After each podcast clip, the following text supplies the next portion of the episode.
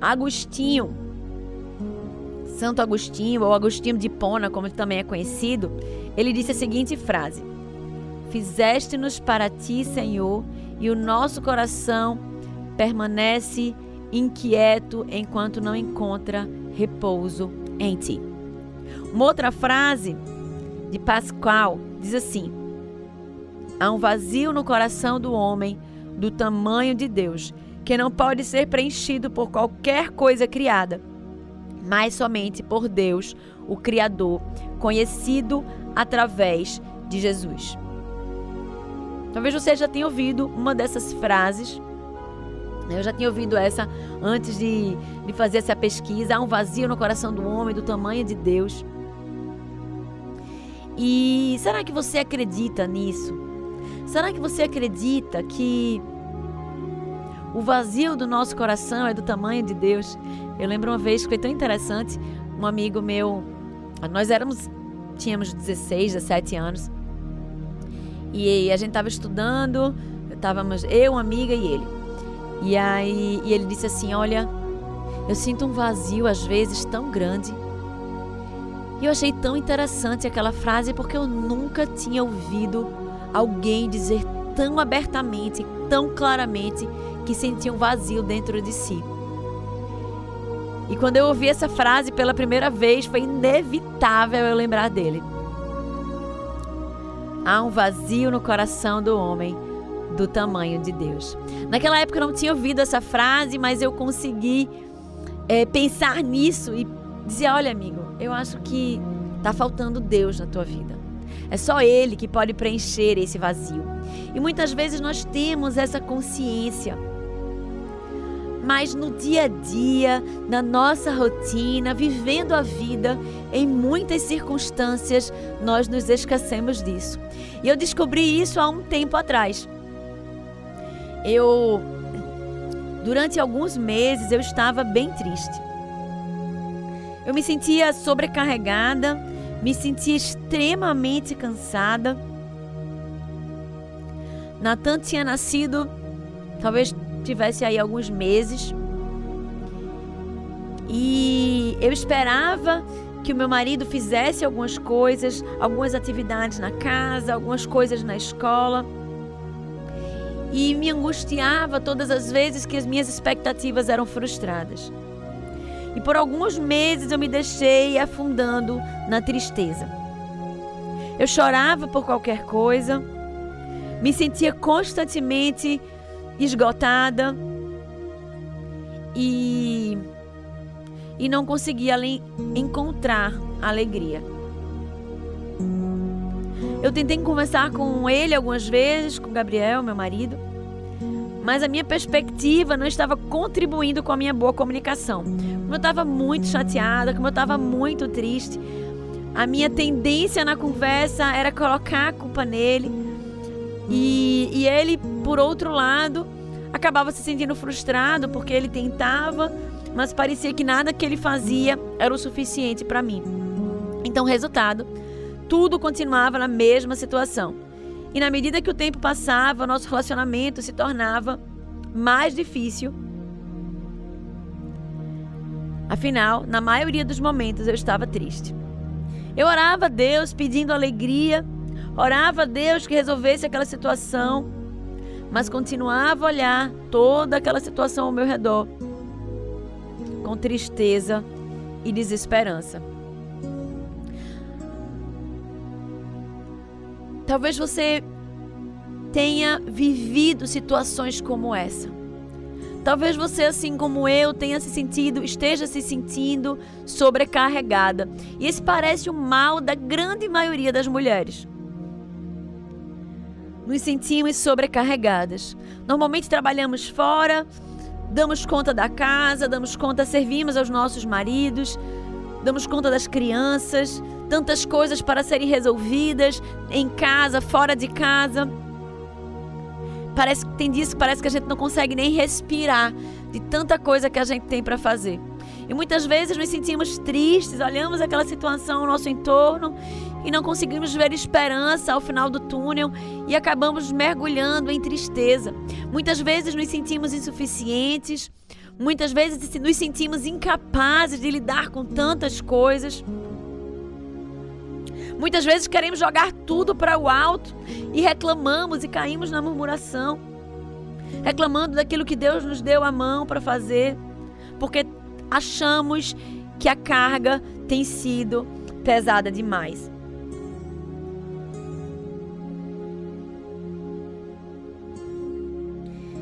E durante muito tempo eu caminhei dessa forma. E eu comecei a pensar em soluções pelas quais eu poderia caminhar para sair daquele buraco onde eu estava cada vez mais me enfiando. E eu lendo a Bíblia um dia, eu li sobre discipulado, sobre mulheres mais velhas discipularem mulheres mais novas. E eu pensei, ora, talvez seja isso. Quanto mulheres, nós não devemos compartilhar coisas da nossa casa com qualquer pessoa. Precisamos triar com quem nós vamos compartilhar, não é? E, e eu fiquei pensando em alguém, comecei a orar por isso, pedi a Deus uma mulher que pudesse caminhar comigo, uma mulher mais velha, que entendesse pelo que eu estava passando, madura espiritualmente, uma mulher bíblica que pudesse me aconselhar. Até que Deus colocou no meu coração e na minha mente o nome de uma pessoa. Ela não é uma pessoa que faz parte do meu convívio, mas numa oportunidade nós nos encontramos e eu fui até ela e colocando um pouco da minha situação, pedi que ela me acompanhasse. Ela pediu um tempo para pensar, para tentar encaixar na agenda e depois me respondeu positivamente e aí marcamos o nosso primeiro encontro. Naquele dia eu conversei, nós conversamos ali por três horas e eu coloquei, derramei o meu coração diante dela. E conversa vai, conversa vem. Ela disse algo para mim e ela me disse o seguinte: Você está colocando seu marido no lugar de Deus na sua vida. E eu olhei para ela, como assim? Você está colocando ele na posição de seu Salvador. Você está colocando ele na posição de fonte da sua alegria. Quando ele faz algo, você se alegra. Quando ele não faz, você se entristece. Você está colocando ele na posição daquele que te dá descanso como se você dependesse dele para estar descansada, como se você dependesse dele para estar alegre, como se você dependesse dele para ser salva de aquele aquela rotina exaustiva. Deus não estava sendo suficiente na minha vida. Foi algo difícil de constatar. Deus não estava sendo suficiente na minha vida. Ele não era o meu motivo de alegria, ele não era o motivo, não era suficiente para renovar as minhas energias, ele não era suficiente para me dar esperança. Muitas vezes nós fazemos isso de formas diferentes.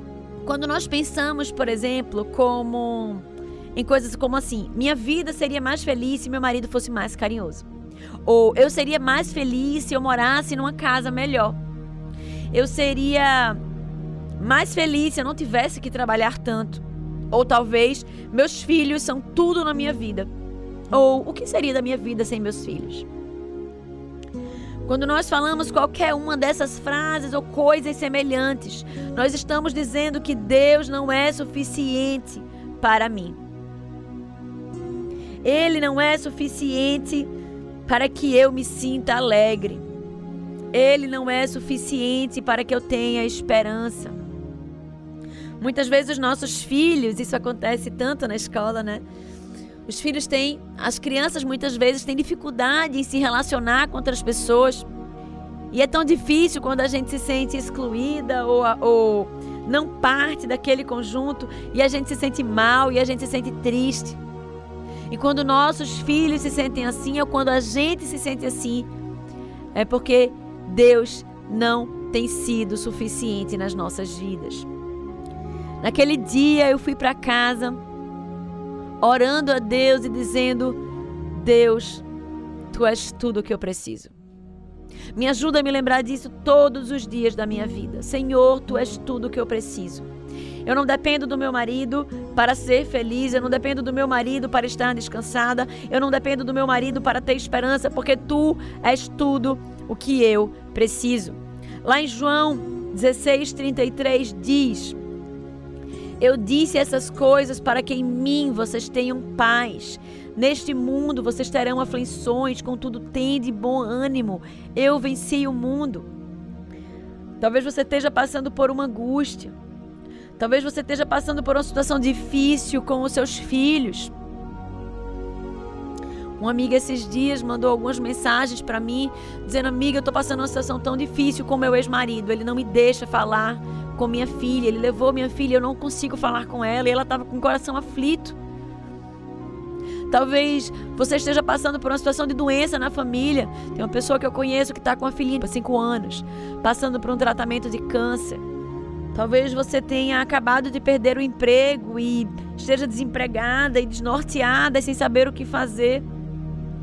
Talvez você tenha um filho que esteja desviado dos caminhos do Senhor e seu coração está ali angustiado. Talvez o seu casamento está destruído. Talvez vocês tenham brigado tanto e você está vindo ali, ele tão destroçado que você não consegue mais vê-lo com esperança. E seu coração só se angustia e você só se entristece. Talvez você já esteja no processo de separação e seu coração está aflito, triste porque não era essa a realidade que você gostaria de estar, de estar vivendo. Mas eu quero te dizer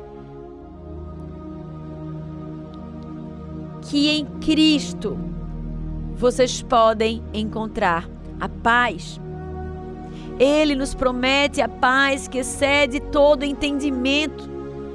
É a paz que vem em meio ao caos paz àqueles que creem que Deus é o seu Senhor e Salvador. Paz para aqueles que creem que todas as coisas cooperam para o bem daqueles que o amam. Paz para aqueles que creem que a vontade de Deus é sempre boa, perfeita e agradável. E, portanto, apesar das circunstâncias, apesar dos desafios à sua volta, podem descansar em Deus. Eu imagino Daniel sendo jogado na cova dos leões, sendo anunciado que ele iria ali para a cova dos leões.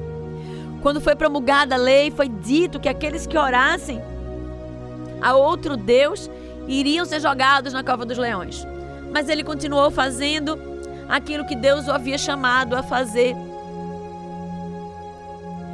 E eu não consigo olhar, pensar em Daniel como alguém desesperado porque ia ser lançado na cova dos leões, mas alguém em paz. Ele sabia quem era o seu Deus. Assim como os seus amigos, quando foram lançados na fornalha, eles responderam ao rei: Ó oh, rei, se o nosso Deus quiser nos livrar, ele nos livrará. Mas se não, fica sabendo que não nos curvaremos diante de outros deuses. Eles tinham paz no coração, eles sabiam quem era o seu Deus. Será que você está lembrada quem é o seu Deus? O Deus que pode todas as coisas, o Deus do impossível, o Deus que enviou o seu próprio filho ao mundo para morrer na cruz por você. Que não poupou nem mesmo o seu próprio filho. Esse Deus, ele governa todas as coisas. Se você tem passado por alguma coisa difícil, ele governa sobre todas as coisas. Nenhum fio da tua cabeça cai sem que ele permita. Então, sinta a paz que Deus te chama a sentir de alguém que confia no seu poder, confia na sua boa vontade, confia no seu amor, no seu cuidado e na sua provisão. Deus também, ele é fonte de alegria. Lá em Filipenses 4:4 diz: "Alegrem-se sempre no Senhor". Novamente direi: alegrem-se. Filipenses 4:4. O chamado de Paulo ao Filipenses tantas e tantas vezes, alegrem-se no Senhor, alegrem-se no Senhor. Aquela igreja sofria perseguição. Nossa perseguição ainda aqui né, é, é velada muitas vezes, é de forma um pouco mais sutil. Mas aquela igreja estava sofrendo perseguição severa. E Paulo estava lembrando: olha, alegrem-se no Senhor. Nós não somos desse mundo, nós estamos aqui de passagem. O nosso fim é a vida eterna com Cristo. Nós não somos desse mundo, tudo aqui é passageiro. Alegrem-se no Senhor, porque nós já vencemos essa batalha. Cristo já venceu essa batalha por nós na cruz. Alegrem-se. Alegrem-se, porque tudo que nós estamos vivendo aqui é leve, momentâneo e passageiro. E tudo isso aqui seremos vitoriosos e teremos ganhado peso em glória eterna.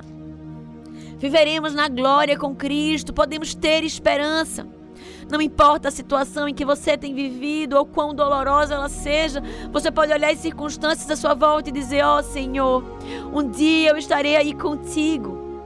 Onde não haverá mais lágrimas, onde não haverá mais fome, onde não haverá mais dor. E eu poderei viver eternamente gozando da tua presença, me alegrando em ti. Mas hoje, Senhor, me dá alegria, porque eu tenho esperança de um dia viver contigo. Você pode se alegrar porque você sabe que Deus te ama, porque Deus te salvou, porque Deus te resgatou da morte para a vida. Você pode se alegrar no Senhor, porque nada acontece em nossa vida por acaso. A Bíblia diz que todas as coisas cooperam para o nosso bem, mesmo que nós olhemos à nossa volta e não, a gente muitas vezes não consegue ver propósito. Poxa, você olha a situação e você diz: Olha, eu não sei por que, é que isso está acontecendo. Mas você pode se alegrar em Deus e dizer: Mas eu sei, Senhor, que tu tens um propósito e é para o meu bem. Alegrem-se no Senhor. Outra vez digo: alegrem-se. Deus, Ele é o Deus da nossa salvação. Não há salvação em mais ninguém, não há salvação em nenhuma outra pessoa, nenhuma outra coisa. Conhecimento, o estudo, ele não pode te salvar. O sucesso financeiro não pode te garantir salvação. O relacionamento, o bom relacionamento, talvez o relacionamento com pessoas importantes, não podem te oferecer salvação. O único caminho para a salvação é Cristo Jesus.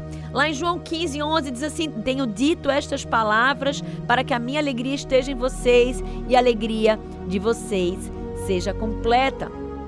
Pois o Filho do Homem veio buscar e salvar o que estava perdido. Lucas 19, 10. 1 Timóteo 1,15 Esta afirmação é fiel e digna de toda aceitação. Cristo Jesus veio ao mundo para salvar os pecadores, dos quais eu sou o pior. Hebreus 7,25 diz: Portanto, Ele é capaz de salvar definitivamente aqueles que por meio dele se aproximam de Deus, pois vive sempre para interceder por eles. Pois o Filho do Homem veio buscar e salvar o que estava perdido. Nós estávamos perdidos numa vida de condenação, nós estávamos perdidos, como temos visto tantas pessoas aí, na escuridão, na cegueira, na ignorância, sem Deus, caminhando a partir das suas próprias paixões e dos seus próprios desejos. Mas o Filho do Homem, Cristo Jesus, veio salvar, veio buscar a mim e a você, e louvado seja Ele por isso. Cristo veio ao mundo para salvar os pecadores, de qual eu sou o pior, disse Paulo. Nós somos pecadores, nós éramos pecadores, estávamos vivendo em pecado, mas Deus olhou para nós e concedeu-nos a sua graça, a sua misericórdia e nos resgatou e nos salvou. E aí aqui a Bíblia diz em Hebreus 7:25, ele é capaz de salvar definitivamente aquele que por meio dele se aproximam de Deus, aquele que por meio de Cristo Jesus, que reconhecem Cristo como Senhor de suas vidas, reconhecem Cristo como filho do Deus vivo e o recebem como Senhor de suas vidas, o tomam como Senhor de suas vidas e a partir daí se aproximam e são reconectados a Deus. Porque a partir da queda fomos separados de Deus, a partir por intermédio de Cristo Jesus, nós temos a possibilidade de sermos reconectados a Deus Pai. somos salvos em Cristo Jesus. Se entendemos que estamos aqui de passagem, se entendemos que somos almas eternas, se entendemos que estamos aqui por um breve tempo e tudo que acontecer aqui determinará a nossa eternidade, ou no céu ou no inferno. Se tivermos essa compreensão, entenderemos que se tudo aparentemente à nossa volta der errado, mas se nós formos salvos e tivermos a Deus, nada mais tem importância. Naquele dia eu fui para casa pensando: Deus, tu és tudo o que eu preciso. Senhor, tu és tudo o que eu preciso. Se eu tenho alguma lamúria, se eu tenho alguma reclamação, se eu estou querendo algo, eu devo colocá-la diante de ti. Eu lembro que eu li um livro há um tempo atrás, uma biografia de George Miller. George Miller era um, ele era um pastor lá, acho que se, se eu não me engano, foi antes da Primeira Guerra, acho que em 1800 e alguma coisa. E ele era um pastor e ele tomava conta de alguns orfanatos. Para resumir a história, em um momento da sua vida, ele decidiu que ele não mais iria querer os seus honorários, o seu salário. Então ele rejeitou seu salário ali naquele momento e disse à igreja: não iria querer mais, iria abdicar dos seus honorários. Colocou uma caixinha na frente da igreja e disse assim: Olha, aqui são as ofertas para o meu ministério. Então, aqueles que tiverem desejo no coração e quiserem colocar aqui, eu ficarei grato. Mas não me pergunte das minhas necessidades, que a ela eu direi apenas a Deus. Achei tão interessante aquilo, porque é exatamente isso. Deus para ele era suficiente. Ele estava disposto a caminhar em total e completa dependência de Deus. Ele sabia que Deus conhecia suas necessidades. E ele, apesar de poder viver como salário, não tem nenhum problema nisso, né? A Bíblia diz que o pastor, ele merece dobrados honorários, inclusive, né? Dobrado salário. Mas aquele homem ali decidiu viver a depender do Senhor. Ele entendeu que Deus era tudo o que ele precisava. E as suas necessidades e as suas aflições, ele se derramava ali diante de Deus, na certeza de que Deus escutava as suas orações e que Deus iria prover aquilo que fosse bom para ele, né? Como orou Jesus Cristo. Nós devemos sempre colocar os nossos desejos diante de Deus. Senhor, me dá um um trabalho mais perto de casa. Senhor, oh, olha, abençoa meu casamento. Traz mais harmonia, que a gente não brigue tanto. Ou, Senhor, cuida do meu filho, dá saúde a ele. Nós podemos colocar diante de Deus os nossos desejos, mas devemos, como Cristo, dizer que a tua vontade seja feita, né? A vontade de Deus, que é sempre boa, perfeita e agradável. Deus é tudo o que nós precisamos. Claro que em alguns momentos você vai precisar abrir a boca, você vai precisar falar, mas precisa ser na, debaixo da orientação do Senhor. Depois daquele dia, o meu humor mudou. Eu fiquei mais serena, mais tranquila, mais alegre. Eu parei de murmurar e passei a me derramar diante do Senhor. E toda vez que a tristeza queria visitar o meu coração, eu lembrava daquelas palavras e dizia para mim mesmo e orava para o meu Deus: Senhor, me lembra, tu és tudo que eu preciso. Tu és tudo que eu preciso. Eu não preciso de mais ninguém, eu não preciso de mais nada. Tu és tudo que eu preciso. Renova minha força. Me dá a energia que eu preciso para fazer o que tu tens me colocado à mão.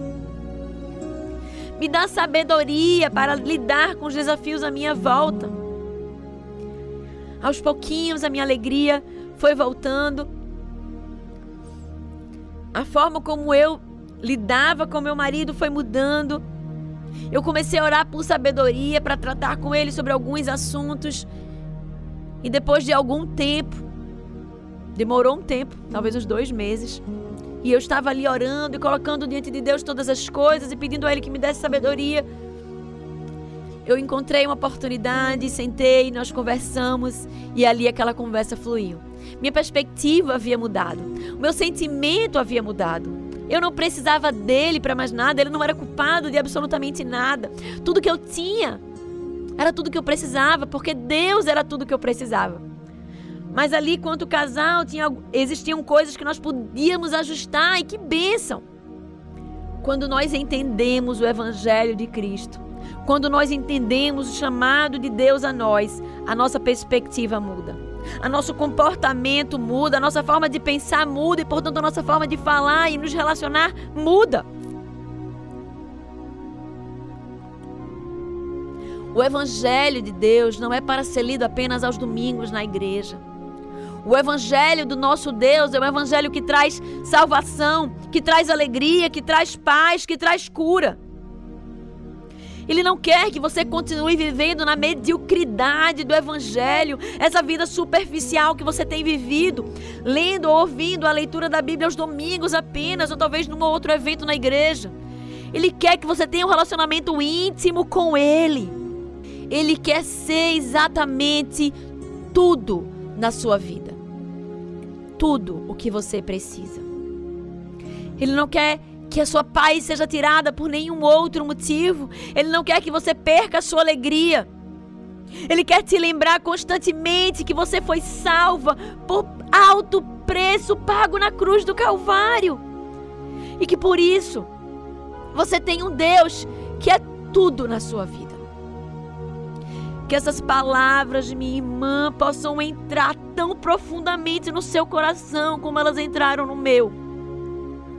Mudando a sua vida, mudando a sua forma de agir, mudando a sua forma de pensar. Que a sua tristeza possa ser transformada em alegria, que a sua angústia possa ser transformada em paz e que a sua desesperança seja transformada na esperança da salvação que Deus nos deu na cruz.